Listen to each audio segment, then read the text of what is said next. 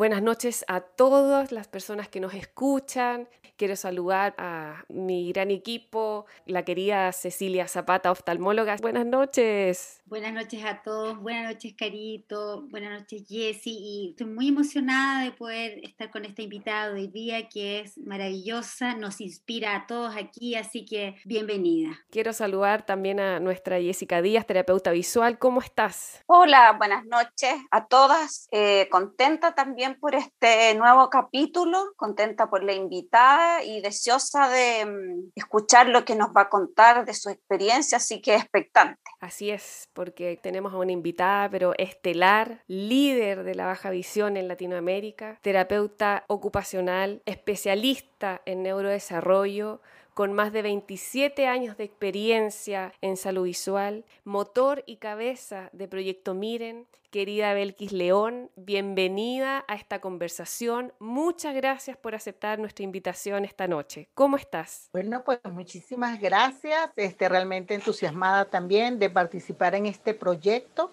que se necesitan proyectos como este, de que se hable, que, que es el hashtag de proyecto, miren, se habla baja visión, y me encanta que estén hablando a través de, de, los podcasts de Baja Visión. Así que felicidades por eso. Gracias. Bueno, y lo primero que queremos preguntarte, ¿cuál, eh, Belkis, es la tarea del rehabilitador o terapeuta visual dentro del equipo multidisciplinario? Bueno, fíjate que este rol, ¿verdad?, del terapeuta o el terapeuta en baja visión, eh, viene, mm, como quien dice, de diferentes áreas del conocimiento, el poder cubrir el área del, terapeuta en baja visión, porque carreras de pregrado no lo hay y por eso venimos de diferentes áreas del conocimiento. Algunos vienen de la parte de educación relacionado con la discapacidad visual y otros venimos del área de la salud. Pero justamente en este trajinar de todos estos años, tuvimos una, en una oportunidad, una reunión con la Panamericana de la Salud para definir el rol y función del terapeuta en baja visión, que fue en México. No me preguntes el año porque soy olvidadiza de años, pero sí eh, decirte que fue una bonita experiencia y ahí pues se definió un poco ese rol de este profesional dentro del equipo multidisciplinario. En baja visión trabajamos en dos grandes modalidades de atención, que es la parte de estimulación visual y la parte de la rehabilitación visual como tal. Entonces, el terapeuta en baja visión va a cubrir diferentes roles según la modalidad que le toque cubrir. En la parte de niños, que sería la estimulación visual que va de 0 a 7 años, estaríamos pues eh, en la función de poder ver esa funcionalidad de la misión de conductas visuales de los niños en esas edades y al mismo tiempo poder establecer su edad visual funcional para hacer programas de estimulación visual. Es decir, enseñar a los niños a que aprendan a ver mancomunadamente con un equipo multidisciplinario donde vamos a tener información de un oftalmólogo sobre esa patología, sobre ese pronóstico, de un optometrista o un tecnólogo médico optometrista que nos va a dar toda esa condición refractiva ideal para poder hacer esa estimulación y en el caso que estén más en la edad escolar, si ya hay prescripción de ayudas especiales, están entre esa modalidad de estimulación y de la rehabilitación visual. En, en esta modalidad es importante también decir el acompañamiento a ese entorno de este niño con baja visión, llámese familia, llámese escuela. Entonces nosotros cumplimos mucho ese rol de vínculo para poder decirle a esos padres que hay esperanza, a veces explicamos ese diagnóstico de una forma más sencilla. Eh, es nuestro rol, pues decir, mira, ¿qué piensan? Eh, ¿Cuáles son sus temores? Irlos acompañando mm, dentro de ese proceso, al igual que los otros compañeros del equipo multidisciplinario, pero tal vez nuestra área, al ser un poco más expansiva, pues los padres pueden como que preguntar más directamente y, estar más, más eh, digamos, mm, eh, en relación, pues digamos, directo con este profesional. Igualmente con la escuela, poder decir a la escuela regular cuál es la capacidad visual de este niño, qué se le debe exigir y cuáles son las adecuaciones que, que nosotros vamos a sugerir. A nivel de la rehabilitación visual, cubrimos otros roles, porque aquí viene ya con la parte de la prescripción de ayudas especiales desde niños hasta adultos. Entonces nuestro rol como terapeuta en baja visión justamente es enseñar a que la persona pueda, según el grupo funcional, pueda entender por dónde está viendo. Y eso se llama el entrenamiento de zonas visuales. hay una serie de técnicas que, sobre todo la persona adulta que siempre estuvo acostumbrada a una forma de mirar, pero que no conoce cuál es su lugar preferente retinal para usarlo. Entonces, es nuestro rol y función enseñarle ese y al mismo tiempo poder enseñar el uso y manejo de estas ayudas especiales e igualmente hacemos vínculo entonces con la parte laboral o con la parte pues educativa, a lo mejor media o universitaria, de acuerdo de la edad del paciente. Nosotros vinculamos también mucho dentro del equipo multidisciplinario, porque a veces los oftalmólogos no tienen tiempo, los optómetros, entonces uno también sirve un poco como que rol comunicador entre ese equipo y bajo ese modelo multidisciplinar, eh, pues digamos, esas son nuestras tareas de aporte, tanto para el oftalmólogo que quiere saber qué pasó con su paciente, qué estamos haciendo, como del optómetra o del, o del tecnólogo médico optometrista, y vinculamos pues todo ese proceso. Ese sería el rol y función del el terapeuta en baja visión. Escuchándote que qué vasto, qué increíble este tremendo rol y qué fundamental dentro del equipo multidisciplinario. A mí me, gustaría saber un poco más lo personal, Belki. Eh, ¿Qué es lo que te ha motivado a ti como terapeuta ocupacional eh, para, orientarte hacia esta área de la rehabilitación visual? Eh, ¿Hay algún, ¿Hubo alguna experiencia vital que fue el gatillante para decir, me voy a dedicar a esto? ¿Qué, qué, qué ha sido lo que te ha inspirado? Bueno, fíjate, Cecilia, ¿qué quiero comentarte a ti y a todos los que están oyendo estas ediciones de los podcasts? En verdad, yo siempre digo que, que, que yo no escogí trabajar en esta especialidad, sino que la especialidad me escogió a mí. ¿Por qué? Porque yo soy terapeuta ocupacional rehabilitadora y soy especialista en neurodesarrollo. Yo trabajo con, toda la vida me ha gustado trabajar con niños y me especialicé en esa área. Y por las cosas de la vida yo estaba trabajando un taller de educación laboral de, adultos, adultos y, jóvenes con retardo. Pero un buen día como que hice todo, eh, mi característica, digamos, personal y profesional es siempre como que innovar, buscar, y como que me sentí que ya había llegado mi techo allí y pedí un cambio. Y el cambio era para niños quemados o niños, un programa que se llamaba en la parte pública donde trabajé, programa lactante de niños ciegos. Y déjame decirte que yo, yo quería más bien el quemado y en mi casa me decían, no, qué horrible, ¿cómo vas a trabajar con niños quemados? Y la vida fue que este programa no, no, no estuvo activo cuando yo quise hacer ese cambio laboral. ¿Y a dónde fue a parar? A la parte de discapacidad visual.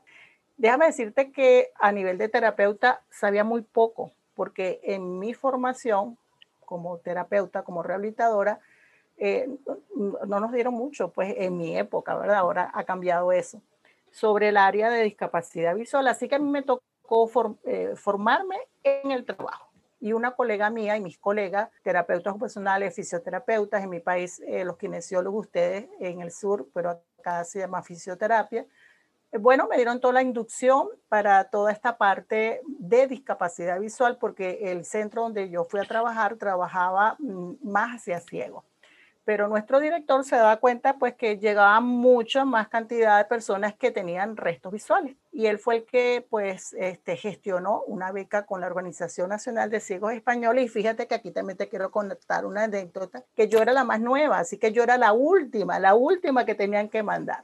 Pero las cosas de la vida y para no ser tan largo, al final un compañero no pudo, el otro no quiso, tal. ¿Y a quién mandaron? A mí. Por eso digo que yo no la escogí sino que la baja visión me escogió a mí. Una vez que estuve en, en España, en Madrid, que tuvimos la, la, parte, tuvimos tres meses intensivos formándonos, realmente me cautivó, me cautivó esta área. Y al regresar a mi país, Venezuela, pues a nosotros nos tocó porque fuimos formados bajo un modelo multidisciplinar, es decir, al oftalmólogo, al optometrista y a mi persona, pues reproducir eh, lo que habíamos, mm, pues, la beca que habíamos obtenido. Bueno, mm, como soy apasionada siempre mi trabajo, pues me lo tomé como quien dice y este, recuerdo que para ir allá nos habían hecho firmar un contrato por dos años y tengo 27. El, qué, qué, lindo, escucharte, muy inspirador y además que yo como que me gustan mucho tus palabras porque la verdad todos los que tenemos la experiencia de trabajar en equipos multidisciplinarios de baja visión, estimulación visual temprana específicamente, el, vincularnos con niños, nos apasionamos, ¿verdad? Nos encanta, finalmente terminamos conquistados por ese tema, ¿no? Realmente, realmente el área, ¿por, ¿por qué conquista tanto? Pienso yo, porque eh, trabajar con niños o adultos que tienen restos visuales y compromisos de importancia y que uno a través de nuestro trabajo podamos ver cambios, sobre todo en niños y también en adultos, y que digan, oye, gracias, una familia que, que sienta, esos niños crecen y después son adultos y como uno se quedó en el área, este, bueno, te dan también esas gracias. Creo que demasiado lindo este, poder eh, dar posibilidades de visión. Ahora, yo quería preguntarte, eh, como nos estabas hablando de, tu trabajo que, que, ha estado enfocado eh, tanto a niños y también has conocido adultos, pero en el, en el trabajo específicamente con niños, me gustaría preguntarte tu experiencia en relación al impacto que tiene la estimulación visual en niños con discapacidad múltiple. En Chile, si bien es cierto, eh, estos niños han sido visualizados, yo diría que no hace tanto tiempo. En el tema de la baja visión, eh, yo diría que menos tiempo. Y, todavía estamos en un proceso de, de darles a conocer a las personas que trabajan en esa área con, estos niños con discapacidad múltiple que, como te contaba recién, eh, todavía hay pocos centros y de repente las personas que trabajan allí no manejan todas las áreas o de repente se enfocan un poco más al área más deficitaria, dejando algunas de lado. Eh, con tu experiencia, ¿qué nos podrías contar que, que, llame la atención a las personas que trabajan en esta área y decirles lo importante de la estimulación visual en niños con retos múltiples? Yo creo, Jessica, que es una deuda que tenemos eh, los profesionales que trabajamos en neurodesarrollo. Ahora me voy a ir al neurodesarrollo. Es decir, neurólogos infantiles, pues kinesiólogos allá en el cono sur, fisioterapeutas hacia el norte, terapeutas ocupacionales de lenguaje, maestros especialistas. Porque el niño con una alteración en el desarrollo importante, eh, muchas veces es, está muy desasistido en el área visual.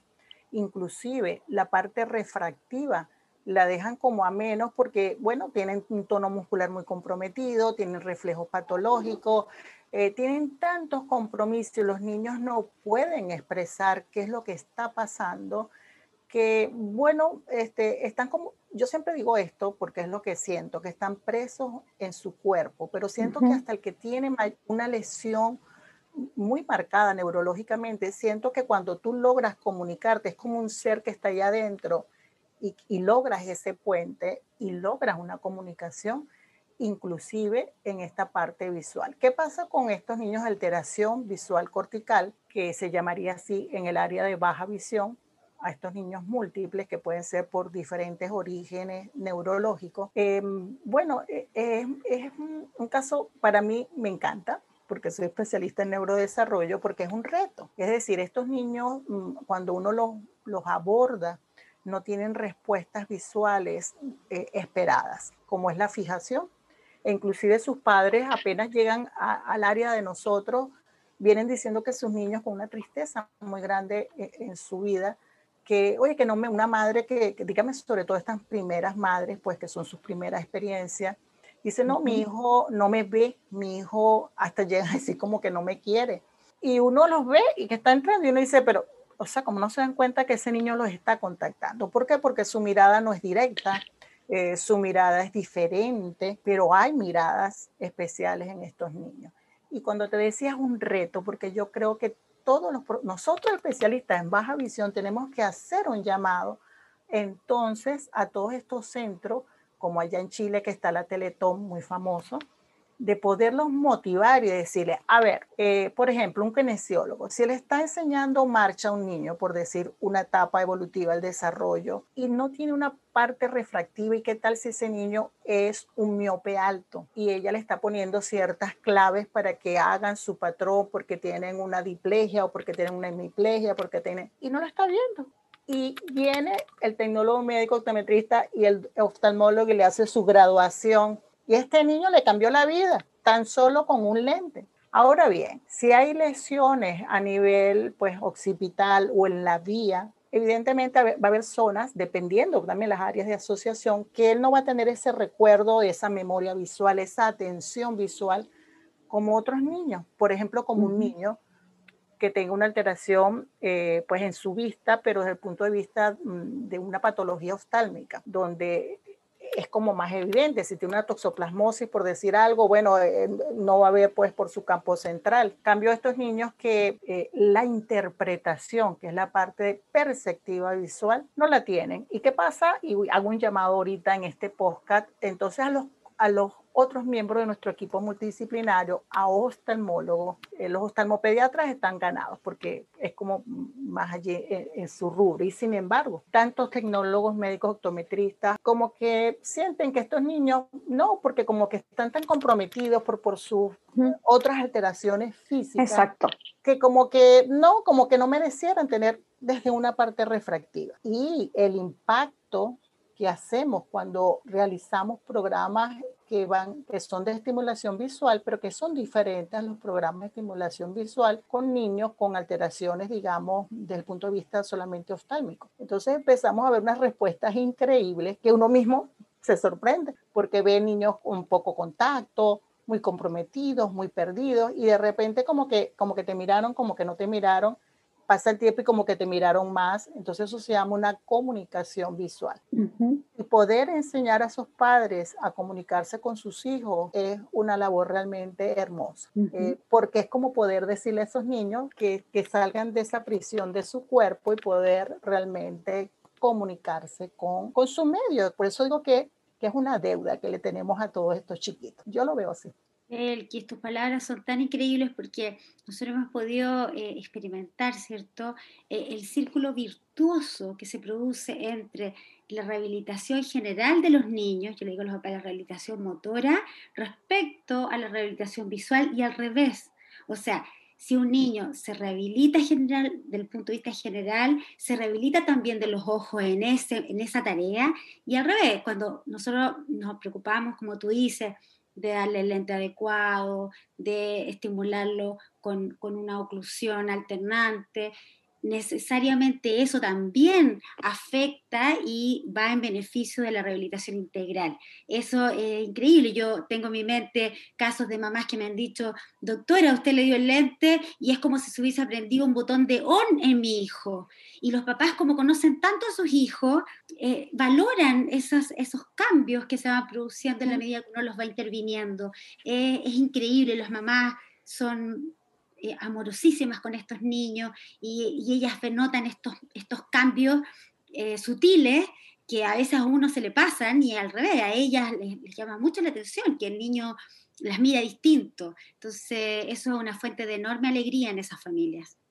Y así como dice la Belki y Ceci, uno no deja de sorprenderse con cosas muy simples o, realmente que, les cambia también, les va cambiando la vida a la familia y se van motivando mucho más en adherirse a los controles, en que su hijo puede dar más respuestas de lo esperado. Eh, Belkis, yo te quiero preguntar en este contexto de, formación, ¿cuáles son las principales brechas que tú ves para el desarrollo de la subespecialidad en Latinoamérica? Porque me imagino que desde que tú partiste hasta ahora ha cambiado y también cuáles son los desafíos que tenemos todos para los próximos años. Eh, siempre se habla de la visibilidad de esta especialidad. Y bueno, yo tengo 27 años en esto y desde el día uno me he dado la tarea de, poder salir tras muros, digamos, de mi institución, en poder decirle que hay un programa.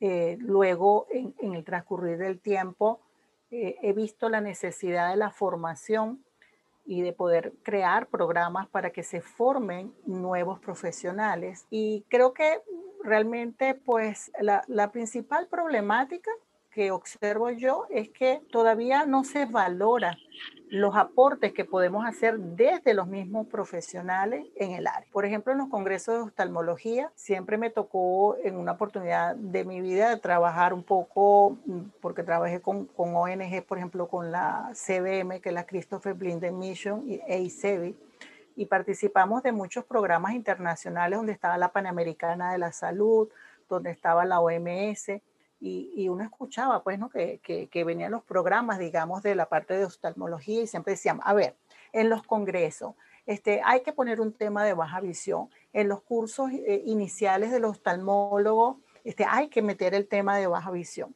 Pero cuando se va a los congresos, y eso ocurre hasta en la actualidad, entonces ponen a competir a, digamos, el tema de baja visión con retina. Entonces, obvio, es un tema o, la parte de optometría con lentes de contacto. Entonces, es como mm, decir, no es que retina sea más importante que baja visión, pero, pero es un tema que, que, llama más al, especialista.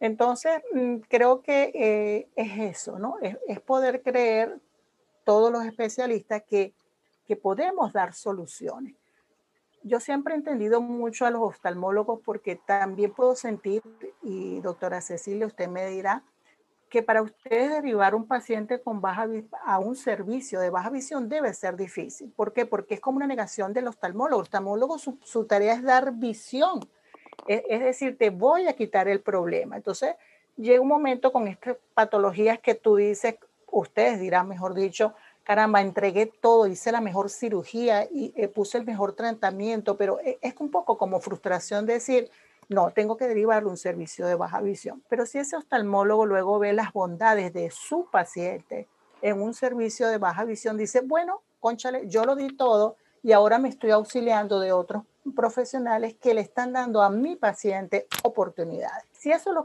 lo, creyéramos firme, eh, firmemente, yo creo que esta especialidad pasaría a otro nivel. Ha ocurrido cambios.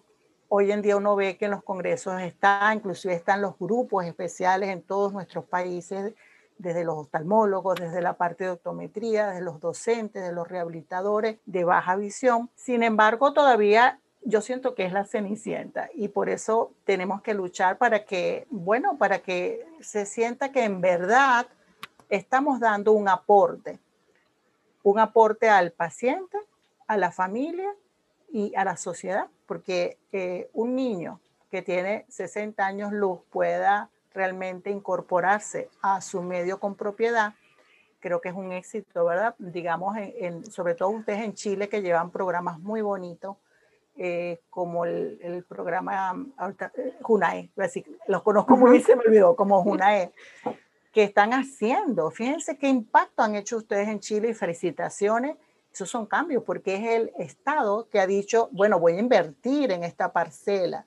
Y estos niños, entonces al final serán una carga menos a esa sociedad económicamente hablando. Entonces, cuando los países puedan hacer cambio como ustedes, por ejemplo, eh, y se sumen nuevos países a tener programas de, desde, desde el Estado que se ocupe por esta parcela, yo creo que, que, van, que es un reto, pues, la segunda pregunta que tú me hacías. Yo creo que el Estado tiene que involucrarse. Hasta este momento estamos profesionales enamorados en, en toda la región, desde México hasta Chile, pero no todos nuestros países tienen esas bondades que tienen ustedes. En el mío han, han habido buenos, buenos proyectos, buenos programas, pero no han tenido continuidad. So, alguna de sincericidio. Entonces, ¿qué pasa? Que, nos quedamos aislados porque quedamos profesionales haciendo tareitas, pero no tiene ese empuje. Entonces, yo diría, el reto es que realmente los profesionales que le toquen esto de hacer planificaciones a nivel de estados puedan meterlos, ¿verdad?, dentro de, su parte económica para que puedan eh, surgir programas, propuestas, y eso es una cadena, porque entonces eso va a necesitar nuevos profesionales, mejor formaciones, que las universidades, eh, la academia también eh, sienta que esto tiene que ser y, y, existan pues este, esta formación desde la academia, entonces es el reto, ¿no? Pero mientras tanto, no podemos seguir diciendo que no se ha hecho porque tenemos, al menos yo voy a hablar por mis 27 años, y del día 1 el día que estamos hoy, este, yo siento que hemos hecho mucho, todos los profesionales que nos hemos enamorado de esto, que estamos haciendo camino al andar, como dijo el poeta por allí, y que bueno, falta, pero hemos hecho. Tampoco podemos decir que hay, que, hay un vacío grande, no tampoco. Eh, y para muestra, pues ustedes y, muchos países están haciendo, cada quien, este, pues, su esfuerzo, ya sea a nivel pues, de, de programas públicos como de programas privados que también apoyan este, esto que necesitamos, que es visibilidad, creer que estos programas dan soluciones desde los mismos profesionales y formación. Yo creo que la formación es un eje importante. Belkis, has dado, pero en el clavo justo con todo lo que has dicho ahora último. Y también agradecerte porque tú también eres nuestro motor, nuestra motivadora. Em, nos, nos, gusta mucho tu energía permanente. Eh, no te cansas de hablar de baja visión, de formar, de compartir, eh, de responder nuestras preguntas. Eh, todos los días, no solamente hoy. Así que agradecerte por este momento, por esta conversación. Eh, siempre, en forma personal, siempre que hablo contigo, aprendo algo más. Así que muchas gracias por, por este rico momento que hemos conversado. Muy afortunado de, de poder haberte conocido, de seguir estando en contacto y de todo el tiempo que nos queda, porque los desafíos tú los has expuesto brillantemente, son muchísimos, todos apasionantes y, bueno, con todo nuestro compromiso, ¿verdad? Para, para que la baja visión sea grande, no solamente a Latinoamérica, sino que para todos los niños del mundo.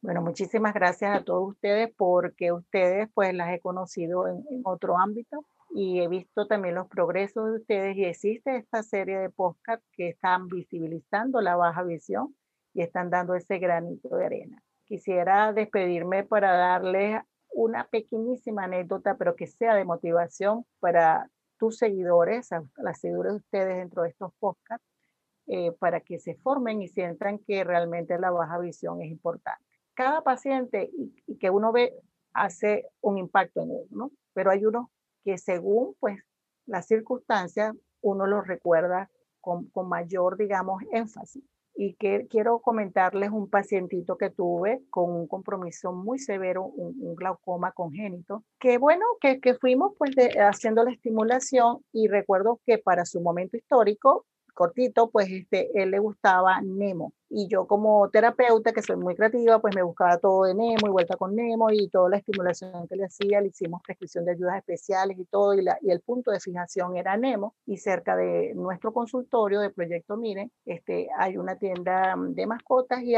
y de, de, peces. Y entonces tenían un, criadero de, del pez, del pez mm, payaso, creo que, es que se llama. Payaso, sí. Y entonces habían los Nemos, pues. Y yo siempre, me, unos chinos, ¿no? Yo siempre me metía para estimular la parte del entrenamiento de telescopio y ya los chinos como que no me querían porque, claro, entraba con los niñitos y hacía la práctica, pero no compraba los pececitos. Pero el, el, chiste motivador es que este niño cuando se puso su telescopio, yo le decía, sí, mira, lo que tu papá te lo va a comprar y qué sé yo, enfoca el telescopio y cuando él vio el Nemo, la cara yo veo que se le transforma yo no le había dicho que iba a ver a Nemo, ¿no? Sino que vamos a ver, me dice, Nemo existe. Bueno, yo creo que eso me marcó mucho para toda la vida, porque mm. él no sabía que, que, esa, eh, que, que el dibujo animado, bueno, venía de una realidad y que él haya podido ver con un glaucoma muy severo y que él por sus ojitos haya podido corroborar que, eh, que no era una fábula, que Nemo existe, y como lo dijo, Nemo existe y se quedó paralizado y hasta el dueño de la tienda china, que era un poquito difícil, también impactó, todos nos impactamos. Entonces, entonces, Nemo existe porque lo pudo ver. Entonces, si lo pudo ver, anímense todos sus oyentes a que se formen, a que crean en esta especialidad, porque Nemo existe. Hermoso. Qué bonito. Qué bonita la historia. Gracias, Belki. Muchas gracias. Felicidades, felicidades y seguimos en esta, pues digamos, en este empuje y en este ánimo de, de poder enseñar a los niños a ver y a los adultos decirles que no se acabó el camino, sino que siempre hay una oportunidad de que usen su visión. Te pasaste. Muchas gracias. Muchas gracias, Ceci. Muchas gracias, Jessica. Eh, y muchas gracias, Belkis, que desde Venezuela está con nosotros esta noche.